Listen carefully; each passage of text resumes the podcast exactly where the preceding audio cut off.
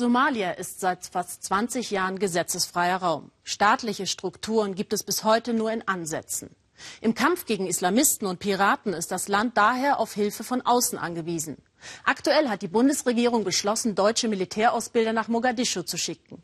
Und bis Ende Mai muss der Bundestag entscheiden, ob die erfolgreiche Antipiratenmission Atalanta fortgesetzt wird. Die trat in Aktion, nachdem somalische Piraten jahrelang ausländische Frachter und Öltanker als Geiseln genommen hatten und damit fette Beute gemacht. Nach Schätzungen der Weltbank kassierten sie fast 400 Millionen Dollar Lösegeld. Dass versuchte Kaperungen im letzten Jahr nicht mehr geglückt sind, ist mit ein Verdienst der EU-Mission Atalanta, die die Schifffahrtswege im Golf von Aden sichert. Mit dabei auch die Fregatten der Bundesmarine. Hunderte von somalischen Freibeutern wurden inzwischen vor Gericht gestellt und verurteilt. Eine Entwarnung kommt dennoch zu früh. Denn insgesamt bleibt die Situation in Somalia instabil. Das gilt auch für die nördlichen Landesteile am Horn von Afrika.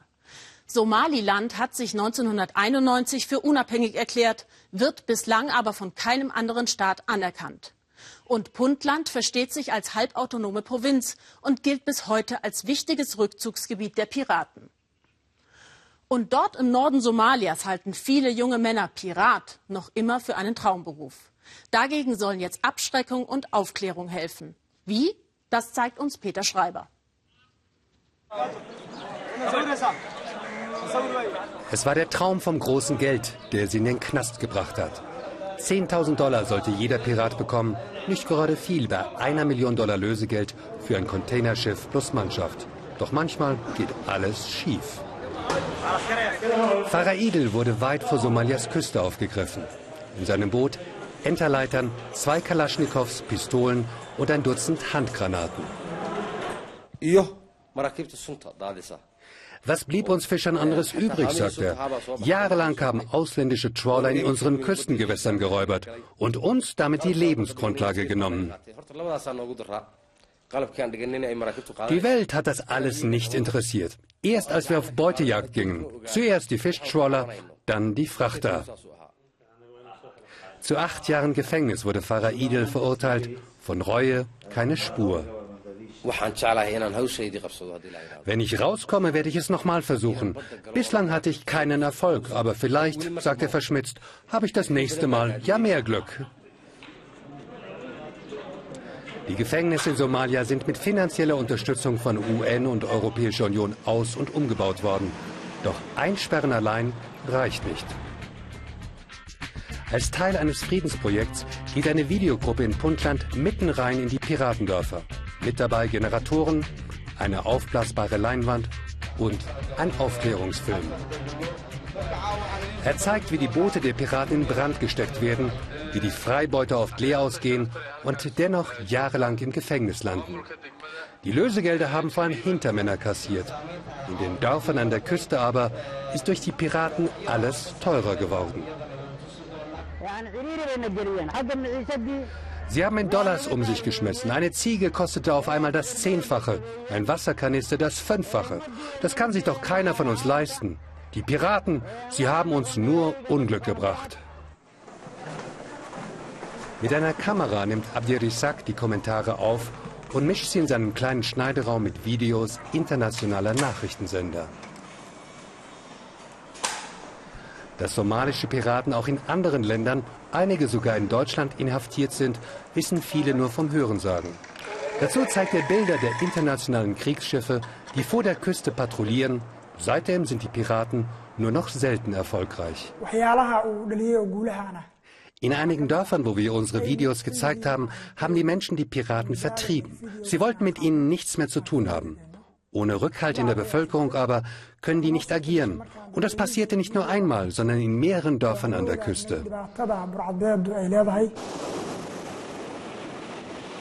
So sind die Fischer wieder unter sich. Ihre Boote haben schwache Motoren, für Kaperfahrten völlig ungeeignet. Der Hummer, den sie fangen, war früher die Leibspeise der Piraten. Doch die sind weg, zusammen mit ihren Dollars, den Frauen, die sie sich kauften und den Trinkgelagen, die nicht nur strenggläubigen Muslimen ein Dorn im Auge waren. Die Häfen im Norden Somalias sind die Tore zur Außenwelt. Saudi-Arabien und die Emirate liefern, was die Somalier nicht haben. Und das ist fast alles. Dafür gibt es im Gegenzug Schlachtvieh. Vor allem auf der arabischen Halbinsel gelten Kamele als Delikatesse. Beinahe verschlafen wirkt Puntlands Verwaltungshauptstadt Gerove. Knapp 60.000 Menschen leben hier, darunter nur ein Dutzend Europäer.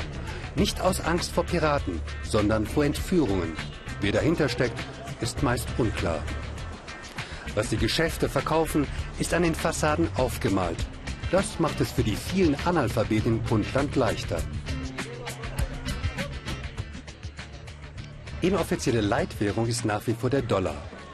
Das einheimische Geld ist kaum etwas wert. Bei größeren Anschaffungen kommt man am besten gleich mit einer Schubkarre.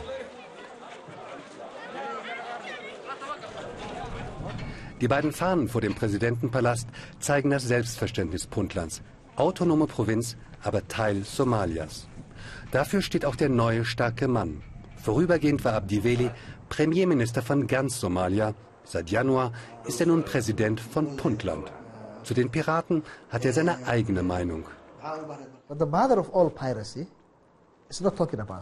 Über die Mutter der Piraterie redet niemand.